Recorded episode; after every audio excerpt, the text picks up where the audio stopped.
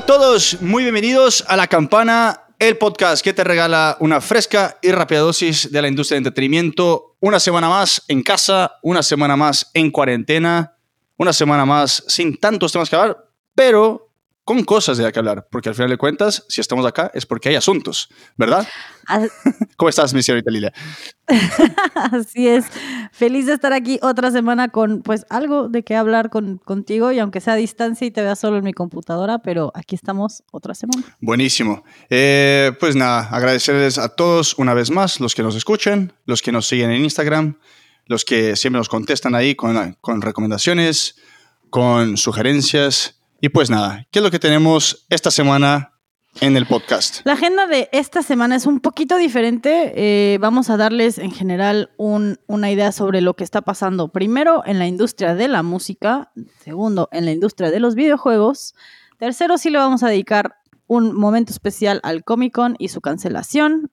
Eh, cuatro vamos a hablar sobre el All-In Challenge que está pasando aquí en Estados Unidos, eh, pero mucha gente poniendo, juntándose y muy interesante el tema.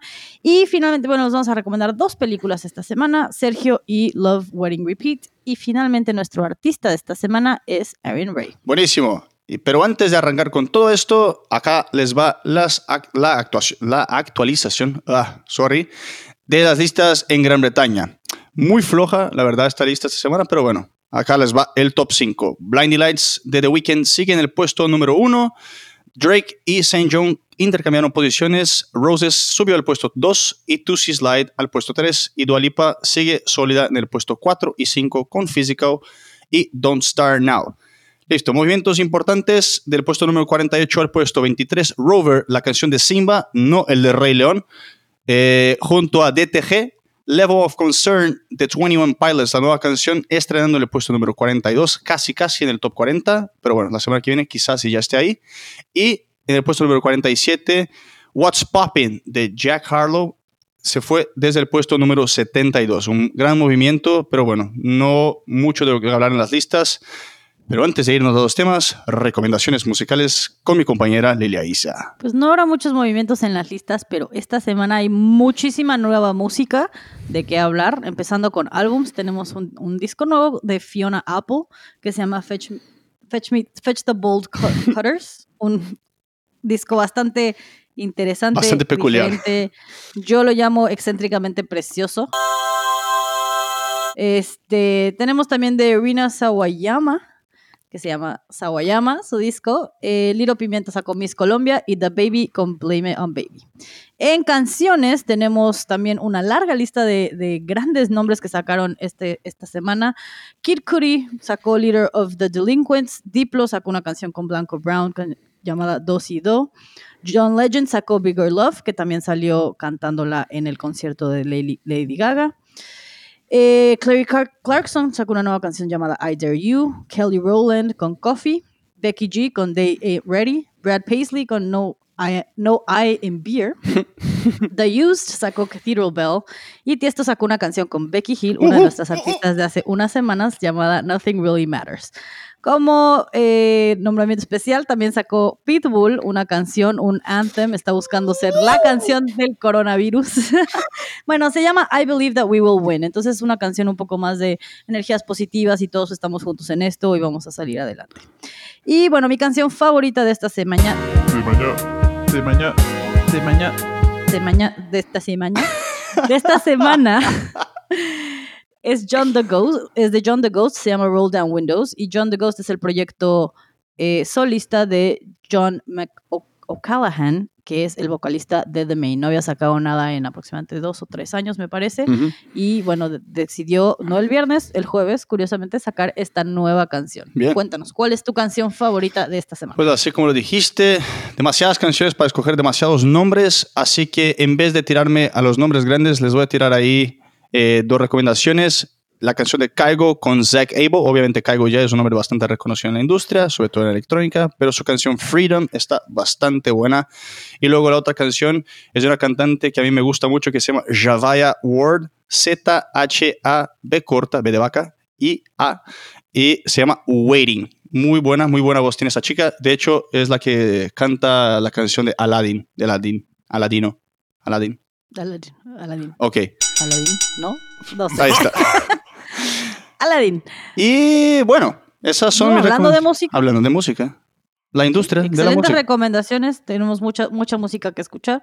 Pero bueno, hablando de la industria de la música, eh, como todos sabemos, ha habido muchas cancelaciones, ha habido muchas cosas po- pospuestas este año. eh, y finalmente Ticketmaster por fin dijo algo. Todo el mundo se estaba preguntando qué iba a pasar con sus boletos, qué iba a pasar con sus tickets eh, y demás. Y bueno, finalmente ya anunciaron que están finalizando los programas o la forma en la que van a regresar dinero, porque estamos hablando de arriba de 18 mil conciertos y shows cancelados eh, directamente de Ticketmaster. Entonces, este diferentes tours, diferentes eh, conciertos y eventos de deportes y cosas así. Entonces, eh, les costó trabajo ponerse de acuerdo en este gran Sí, conglomerado. Y bueno, finalmente a partir del primero de mayo, que es cuando se van a empezar a establecer nuevas fechas, en teoría, para estas cosas pospuestas, eh, a partir del primero de mayo la gente puede tener, eh, tiene 30 días para pedir su dinero de regreso completamente o eh, si, no lo, si no piden o no dicen nada, su boleto automáticamente funciona para la siguiente fecha.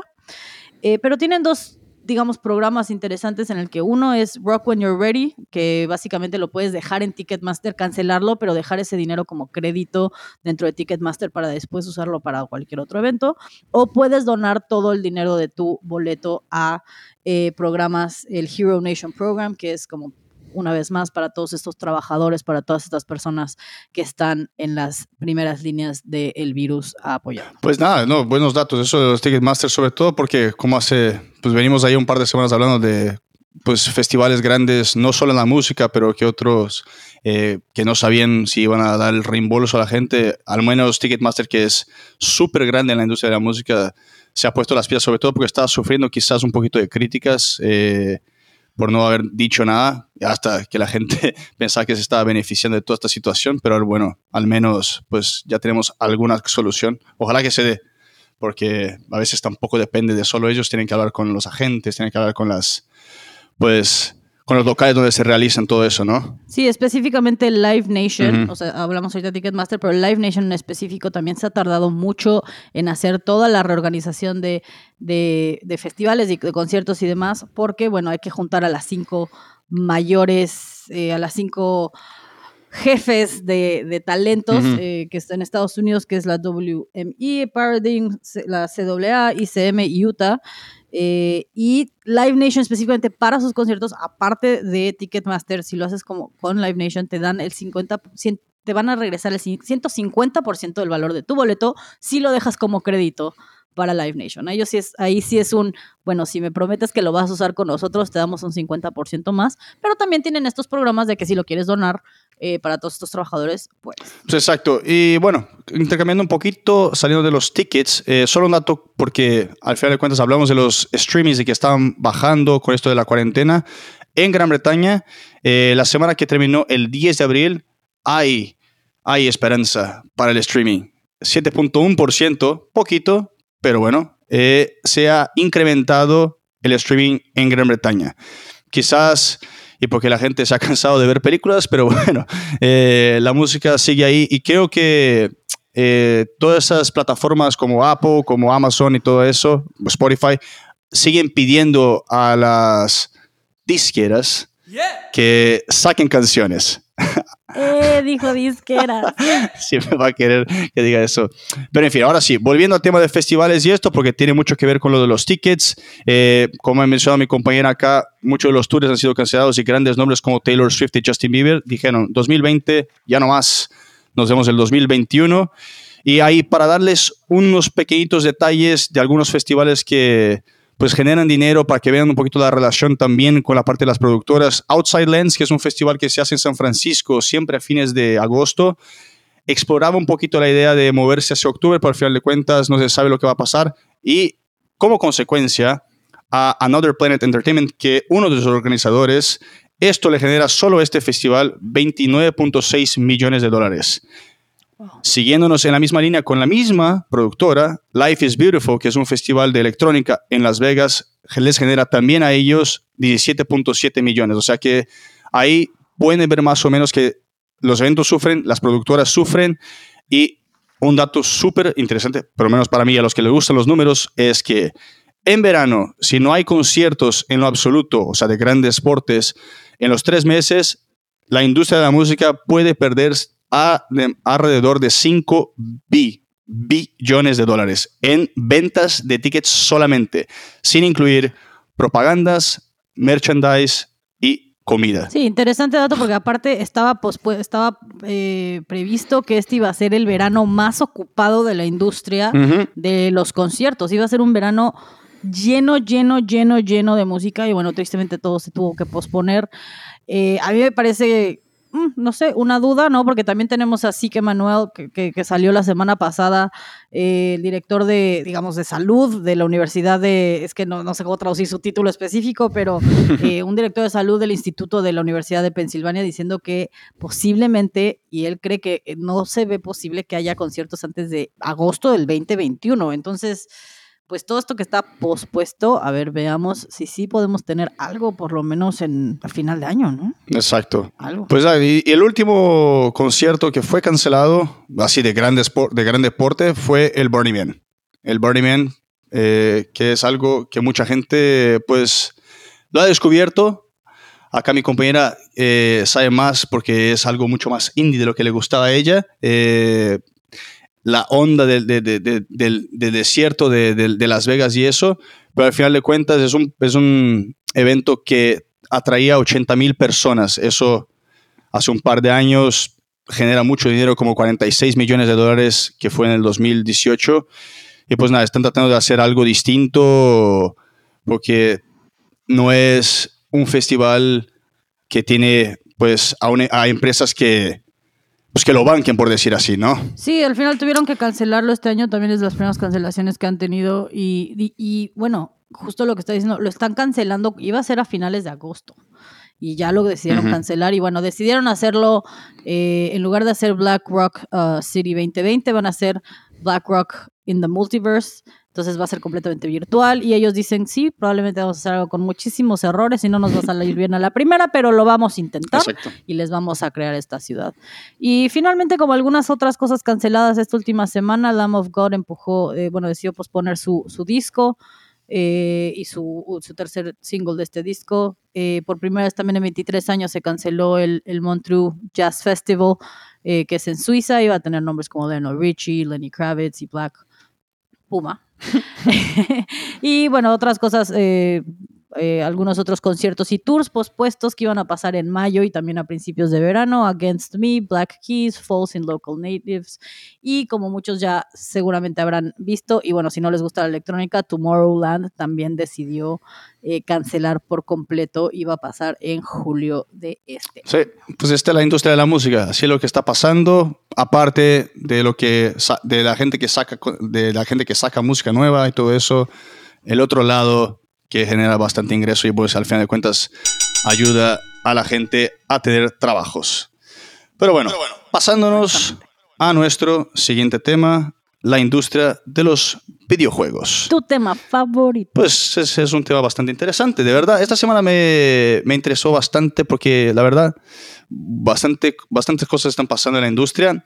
Para arrancar PlayStation, eh, junto, junto a Sony, obviamente, han puesto a, a disponibilidad 10 millones eh, aparte para ayudar a desarrolladores independientes parceros de Sony Interactive Entertainment, porque, viste, durante estos tiempos uno nunca sabe qué es lo que va a pasar. Obviamente los grandes desarrolladores y las grandes distribuidoras van a sobrevivir porque pues ahí están, pero los independientes son los que sufren más, así que bien por parte de, de Sony por hacer eso.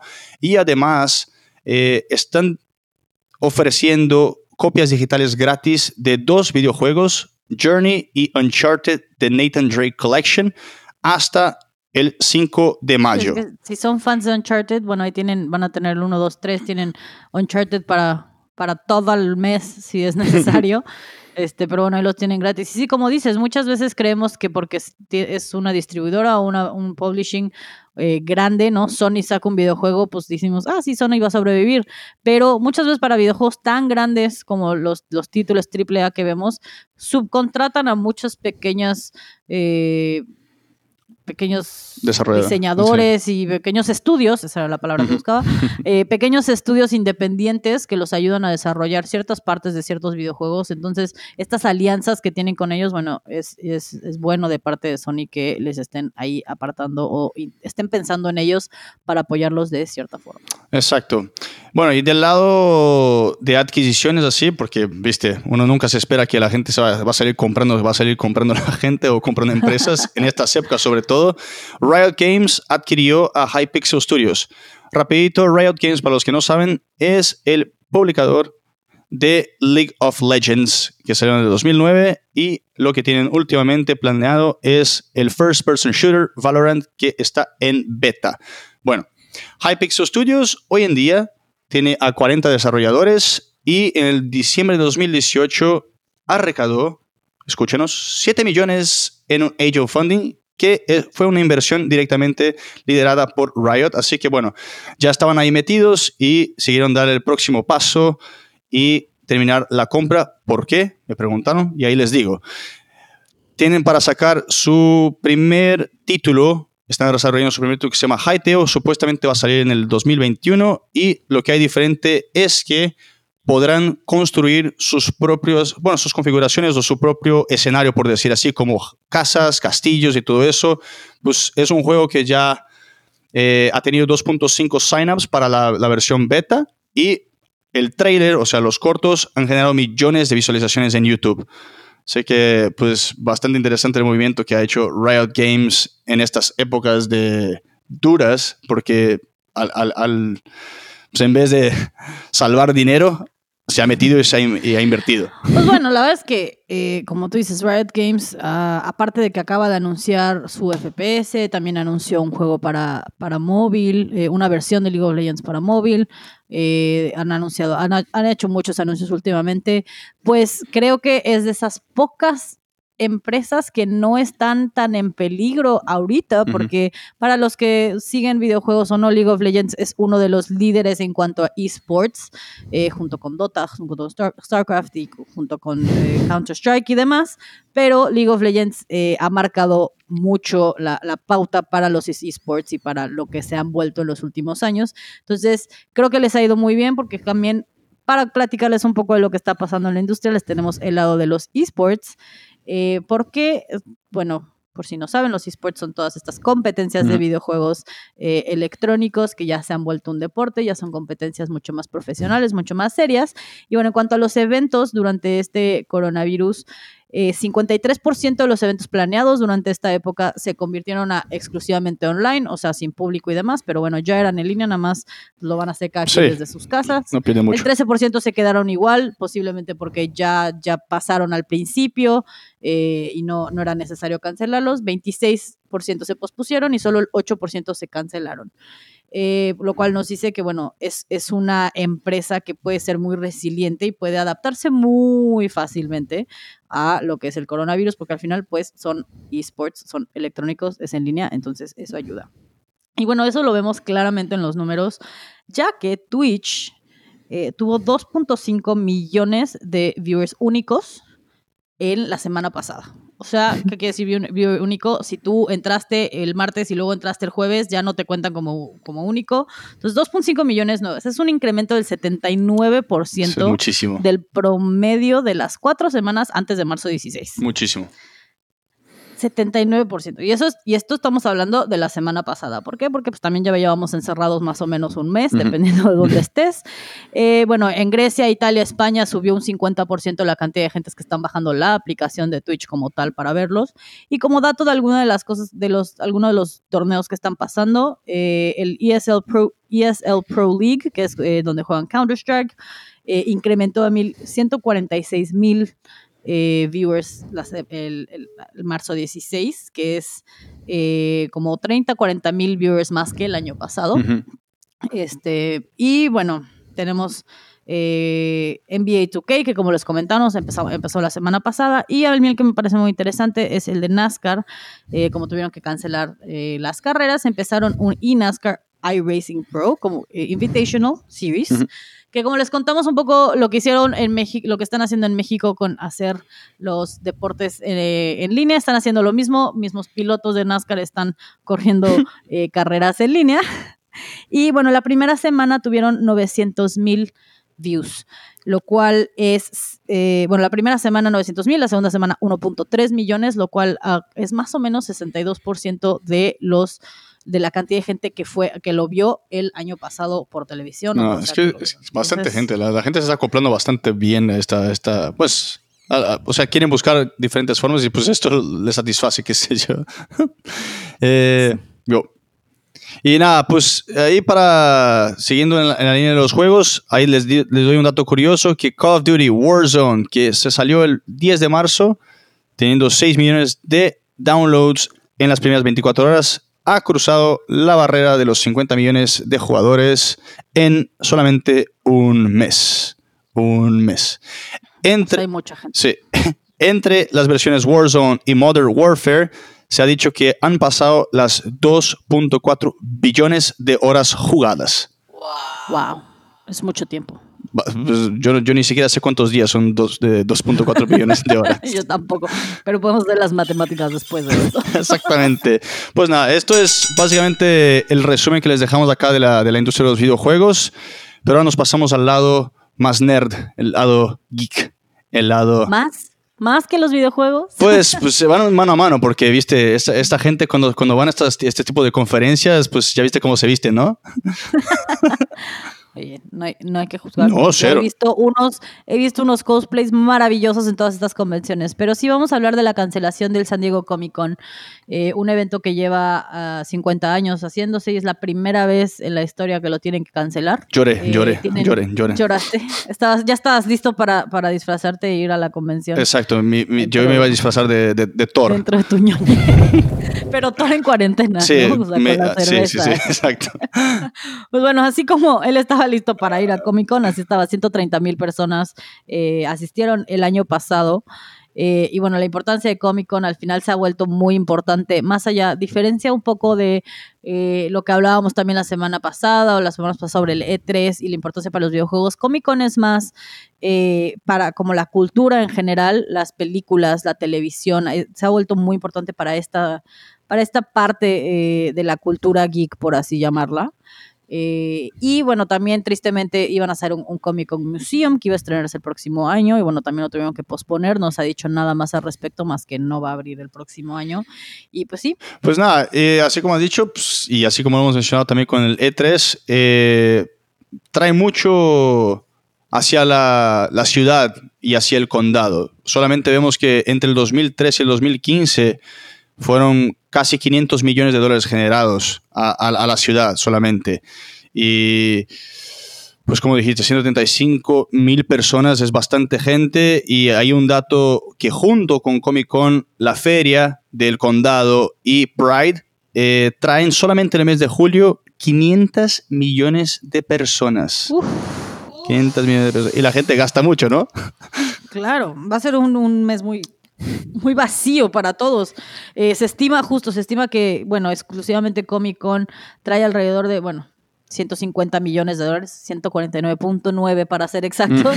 eh, pero sí, estiman que, eh, que eso es lo que se le inyecta a la economía regional. Obviamente, igual que lo vimos con South by Southwest, que lo vimos con L3, los bares, los restaurantes que están a caminando, caminando del, del, centro de convenciones son los, van a ser los más afectados, ya que pues son 135 mil personas que comen alrededor sí. eh, de esos lugares, ¿no? Nada más los que, los que asisten al evento se gastan 88 millones eh, de dólares durante, durante esa semana que están ahí, ¿no? Están...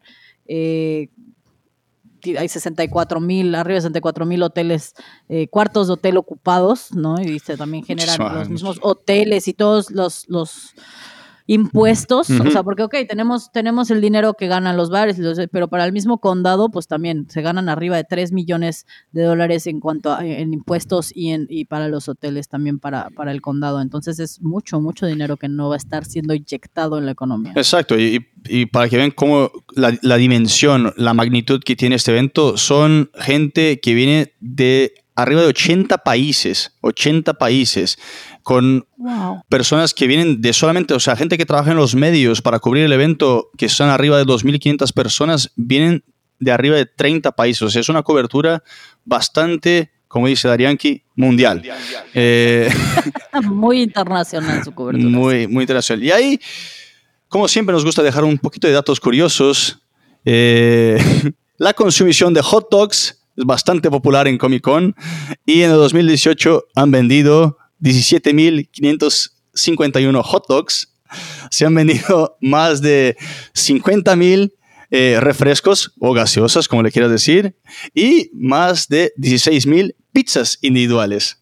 La gente muy sana, ¿no? Más de 16 mil rebanadas de pizza. No, creo que, son, Wow. creo que son individuales, o sea, las chiquititas. Ah, no rebanadas, No. sino pizzas chiquitas. ¡Wow!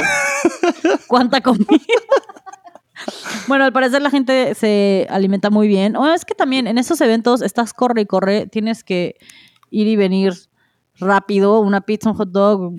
La gente no se, quiere, la gente no se quiere perder de nada.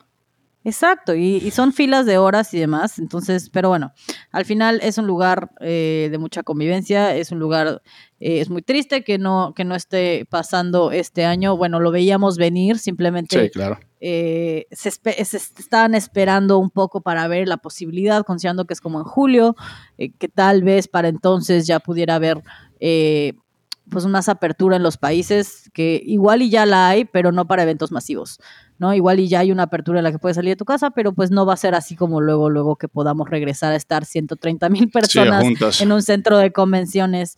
Eh, entonces, pues ya veremos, ya veremos el próximo año a ver qué nos trae. Y digo, al final, eh, pues es- será lo mejor para todos. A ver, a ver qué. Sí, pues, pues, Porque un evento, un evento de, un evento como estos, pues difícil hacerlo en línea, ¿no? No, no es como que puedas. O sea, la- algunas, algunos estrenos quizás y sí, o sea, algunos anuncios quizás y sí, pero, o sea, vemos que la gente no quiere, esos eventos son para que la gente esté junta, pues la gente quiere enseñar su, su disfraz o quiere estar ahí conectado con, con los actores que, que van a ir o que van a promover algo, o sea, quieren estar, es imposible, hay un conglomerado de gente y una amontonación de gente que es...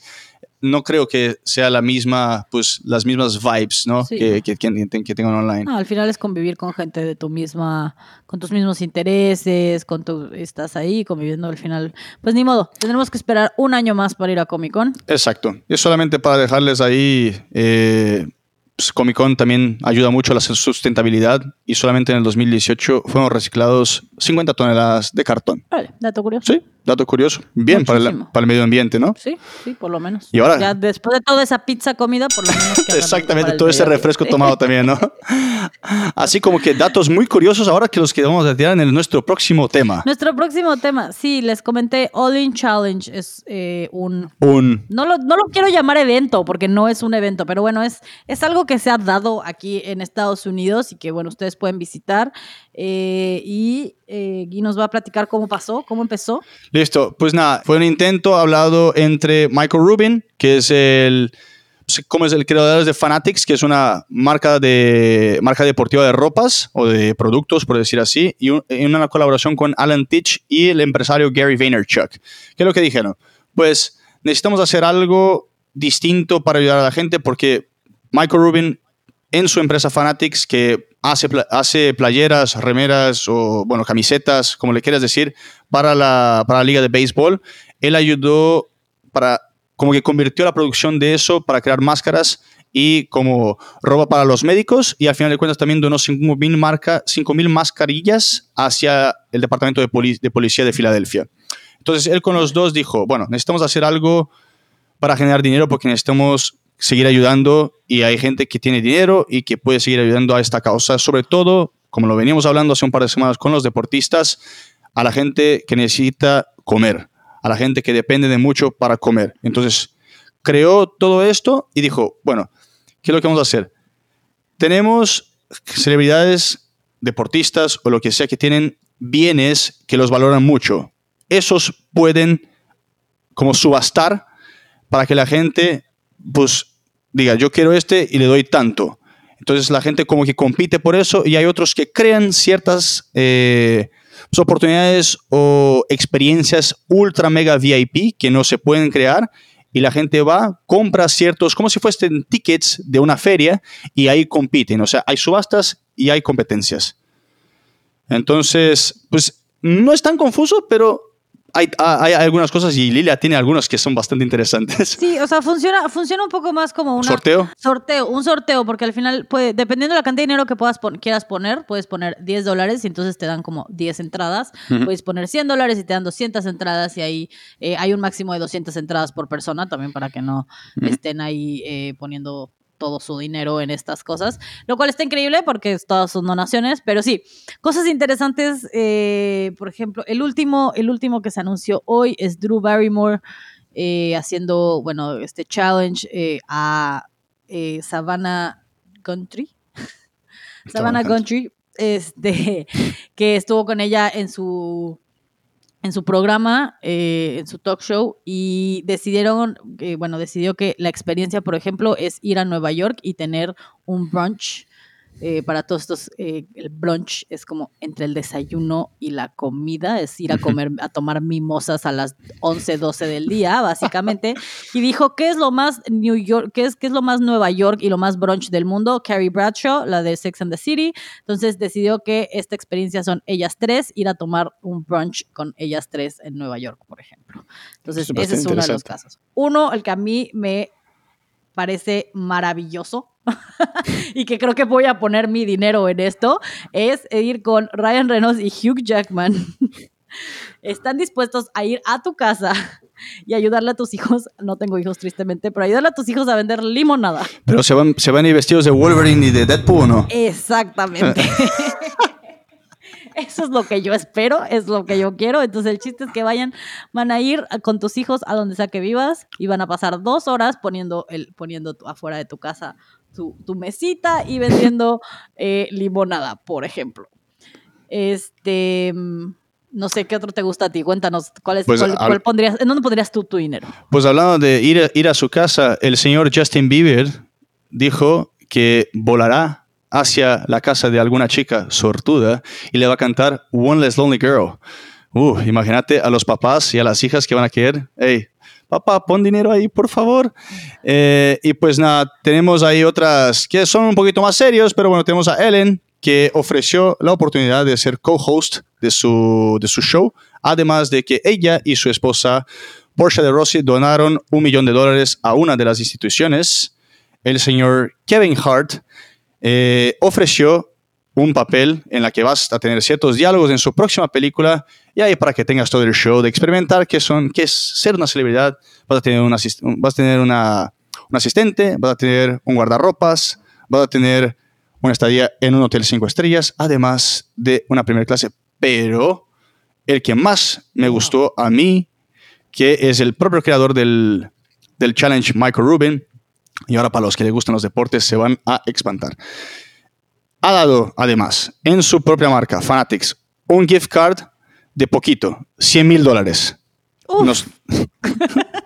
No, sé ni, no sé ni qué compraría con tanto dinero. Sí, no.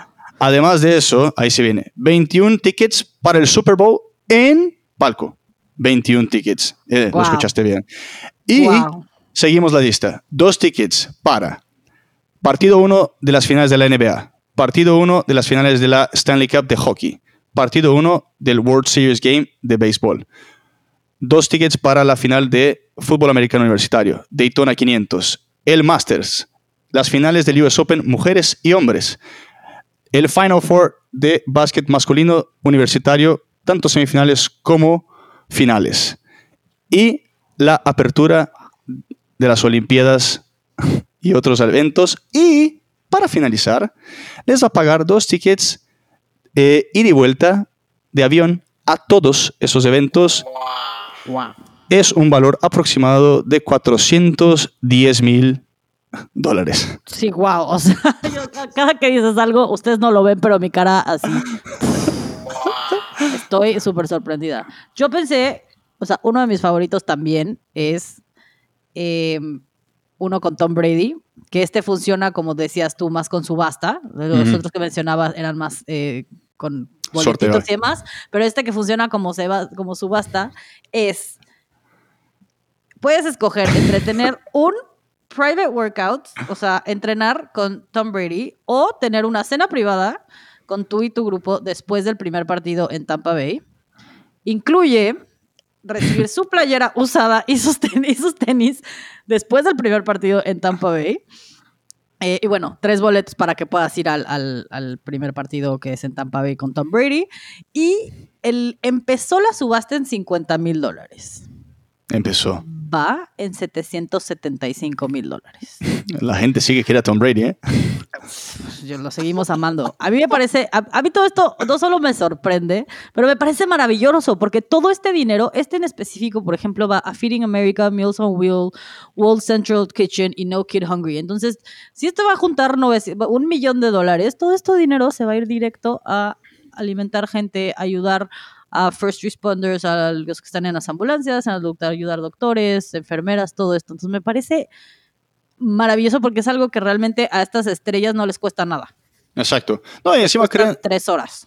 Crean algo, o sea, crean algo único. Y, y, la verdad es que también lo que a mí me gustó de ver, porque estaba buscando para ver si había una fecha límite. Obviamente hay fecha límites que puedes aplicar o que puedes comprar, pero no hay una fecha límite para encerrar ese All-In Challenge, que al final de cuentas lo que dijo Michael Rubin es que quieren juntar la mayor cantidad de dinero posible.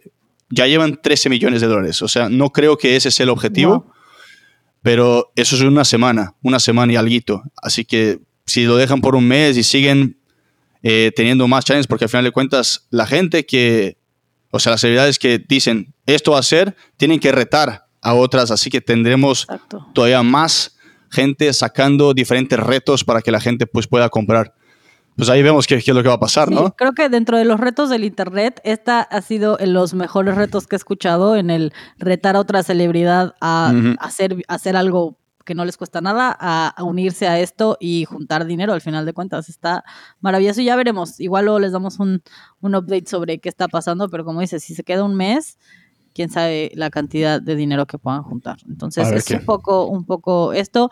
Estoy segura que si a ustedes les interesa, no importa qué parte del mundo estén, si les interesa, algunos incluyen boletos de avión, algunas cosas no, pero seguro pueden eh, pues por lo menos apoyar y no te cuesta nada unos 10 dólares, pues poner ahí tu, tu algo, ¿no? Y, y quién sabe, te puedes ganar algo te puedes ganar una de estas excelentes opciones. Exacto. Pues nada, pues terminamos este temita acá y ahora nos vamos a nuestra recomendación de películas o esta semana recomendaciones, porque cada uno de nosotros eh, vimos, eh, hemos mirado una película y Lilia va a arrancar con su tema favorito, comedia romántica ahí, ¿no? Sí, mi película de esta semana yo vi Love Wedding Repeat, que es un, una rom-com como le dicen. Este sí, una película romántica, chistosa, que está disponible en Netflix. Netflix. Es nuestro lugar favorito, ya que está cerrado el cine.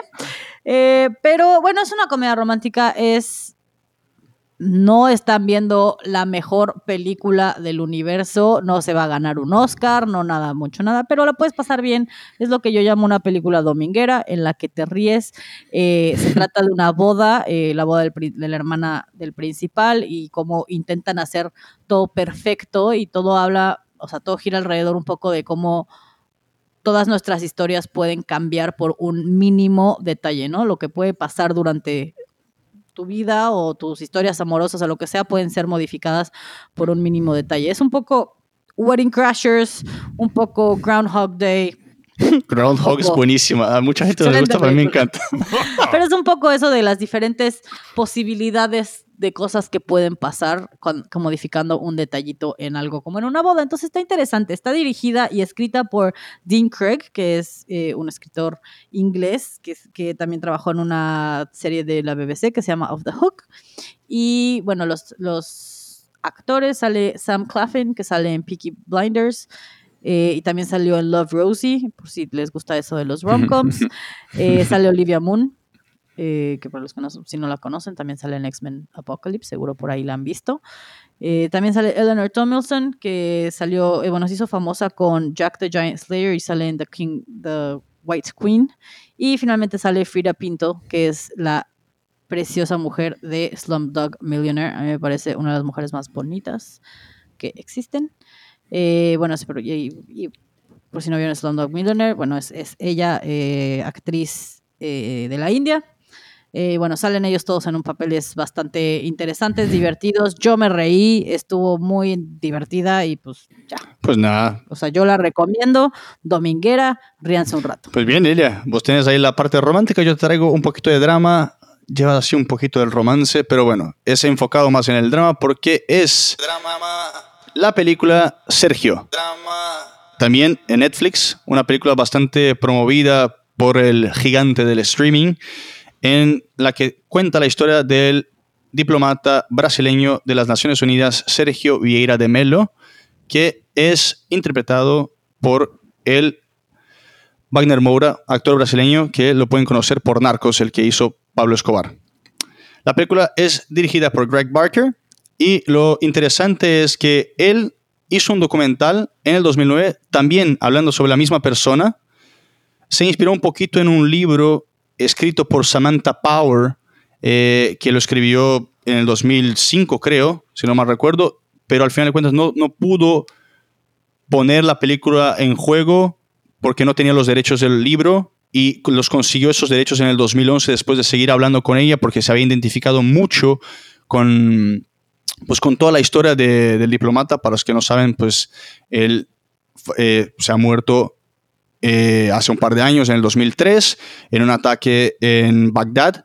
Y la película en sí muestra un poquito de lo que hizo él en, esa, en, en, en esas épocas de Bagdad y un poquito antes en la independencia de, del Timor Este. Pues la historia es conocida porque es una persona real, pero incorpora también un poquito, no se va tanto al lado histórico de, pues de los hechos que han hecho y también ha enfocado un poquito de lo que es el romance, que lo que tiene con la personaje de Ana de Armas, que pues, está saliendo en muchísimas películas hoy en día. Eh, ¿Y qué les puedo decir sin decirles tanto? Es una película bastante interesante, es un drama bastante interesante para los que les gusten ese tipo de, de películas. También un comentario interesante sobre el actor Wagner Mora es que él, según el director, como productor y como actor, trata de interpretar personajes que no reinforcen mucho el estereotipo de los sudamericanos, que no sean mucho del estilo. Y, y, se ha inspirado mucho en el papel de Diego Luna en Rogue One de, esta, de la Star Wars de, de, las Galaxias, porque al final de cuentas pues es, lo que, es, lo que, es lo que he dicho, no, no quiere ese estereotipo del, del latino. Y también dijo que pues como interpretó Pablo Escobar, quería ser algo más, eh, pues, no un héroe, pero alguien no tan malo, por decir así.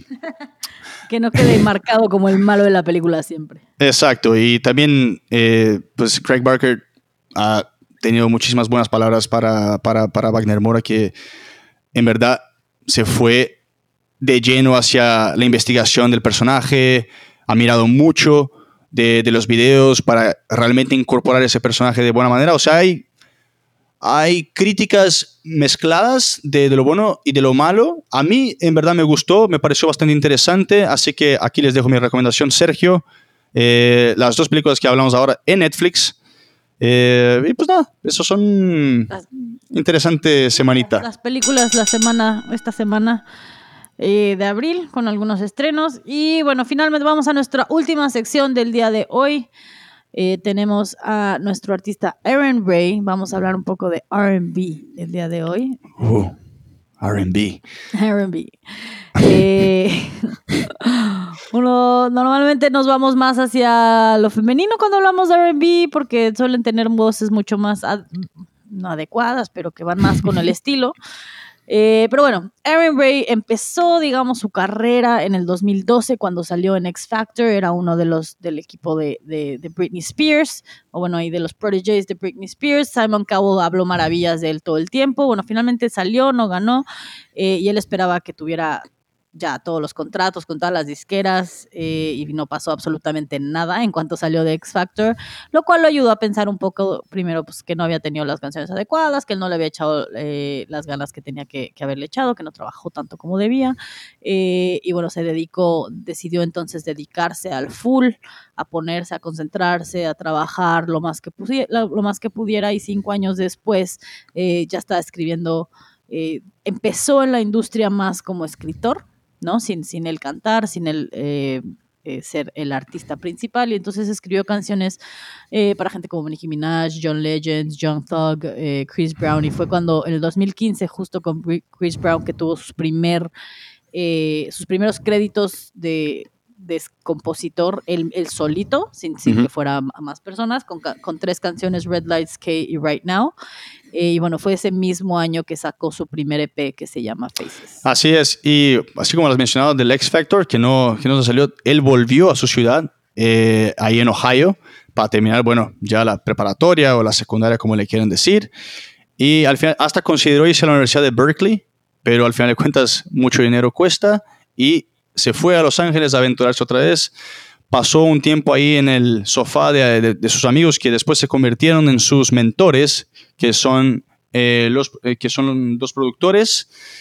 Y, y ahí fue cuando arrancó con todo lo que has mencionado antes. Pero lo interesante de este artista es que viene de una familia bastante musical.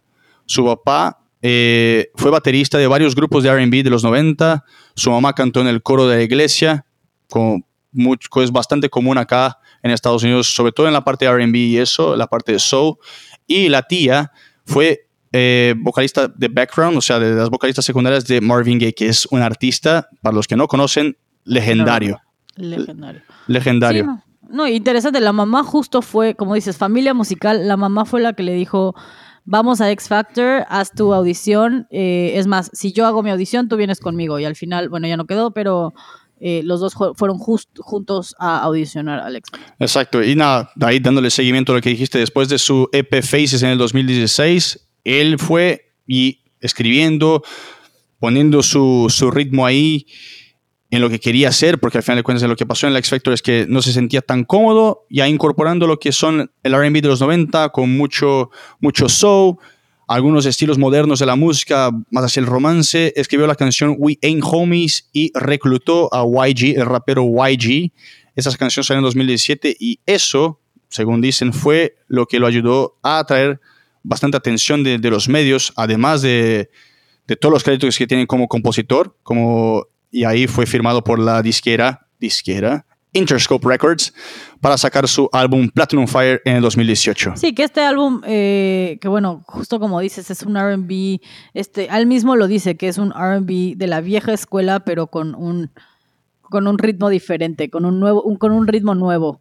Eh, y este disco Platinum Fire, ¿no? Se habla de cómo es una producción eh, diferente, moderna, y y, se habla mucho también de su voz, ¿no? Es, eh, tiene mucho, es como un soul muy futurístico, pero, pero él canta, o sea, se dieron cuenta con el primer EP, ¿no? El mundo, se dieron cuenta, me refiero justo al mundo, que él canta sin, sin de esas voces que parece que no le están echando ganas, como si estuvieran hablando y, y cantan precioso.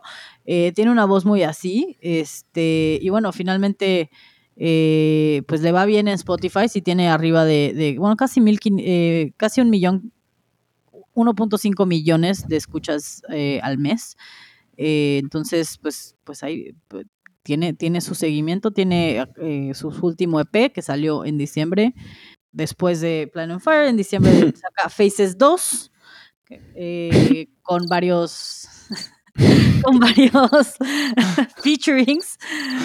Me distraje totalmente. Con varios featurings, eh, incluyendo a Kelani, y tiene, tiene productores importantes como Terrence Martin, que también estuvo en el primero, eh, estuvo con. Rio, Childish Major, que también tiene un featuring. Entonces, tiene ahí varios eh, pues, en conjunto con muchas personas eh, y parece ser que se va a enfocar ya mucho más en su carrera de solista más que como escrito. Exacto, y bueno, para concluir esto, o sea, él, él dijo que en el primer álbum, Platinum Fire, no sus EPs, pero el álbum completo, Platinum Fire, dijo que él quería hacer algo creativo, quería enseñar a la gente cosas que no han escuchado antes, entonces está todo incorporar muchas, pues muchas vertientes, por decir así, y ahora en esto, en lo que creemos nosotros que va a ser su próximo álbum de estudio, quizás este año, quizás el año que viene, pues ya quiere enfocarse más a lo que todo lo que dijimos que es su estilo, que todas las combinaciones de los, de los 90 con este estilo más moderno. Así que bueno, escúchenlo. Escuchen sus canciones, son bastante interesantes, tienen producciones excelentes, muy diferentes de lo que es el RB normal, como lo hemos mencionado innumerables veces ahora en estos últimos cinco minutitos. Y nada, pues síganlo, ahí siempre los dejamos la descripción en bueno, la descripción del episodio y hacemos el post después en nuestro Instagram. Y nada, esta concluye este episodio. Sí, una vez más, terminamos este episodio de La Campana y muchas gracias a todos los que nos escuchan, a los que están encerrados en sus casas y aún así nos regalan una hora de su vida cada semana. Como siempre queremos escuchar sus recomendaciones, queremos escuchar sus opiniones y que lo compartan con sus amigos. Exactamente. Así que nada, gente, muchísimas gracias a todos. Síganos en La Campana Podcast en Instagram. Este es el podcast que te regala una fresca y rápida dosis de la industria del entretenimiento. Geek acá les deja un adiós y hasta la próxima semana. Chao, chao Lilia, chao, chao a todos. Chao.